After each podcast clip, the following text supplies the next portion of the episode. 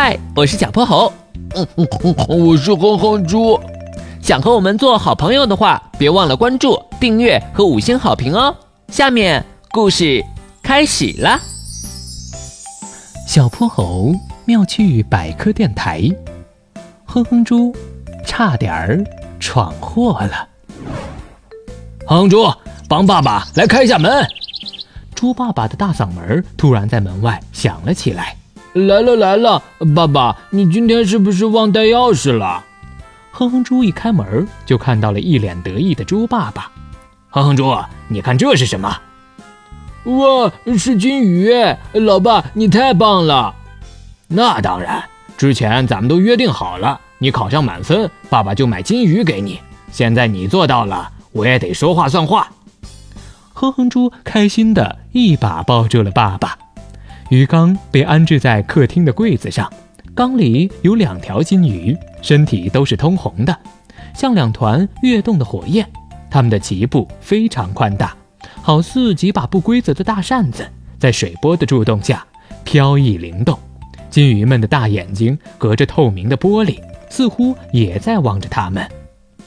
小金鱼，欢迎你们来到我家。亨猪，这次对两条金鱼，你可要上点心啊。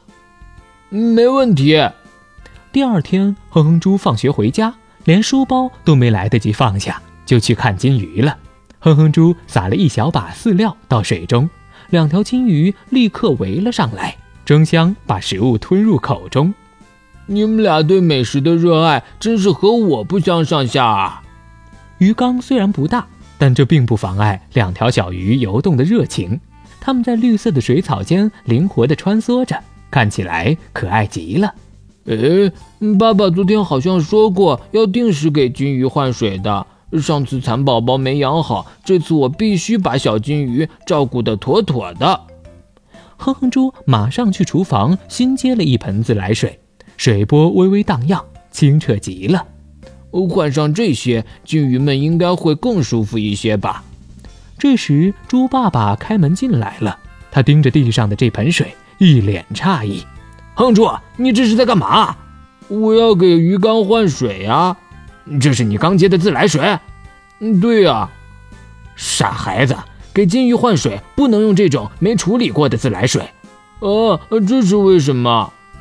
我们使用的自来水是消毒处理后的水，水中含有过多的氯离子，它会对金鱼造成很大的伤害，甚至让他们死亡。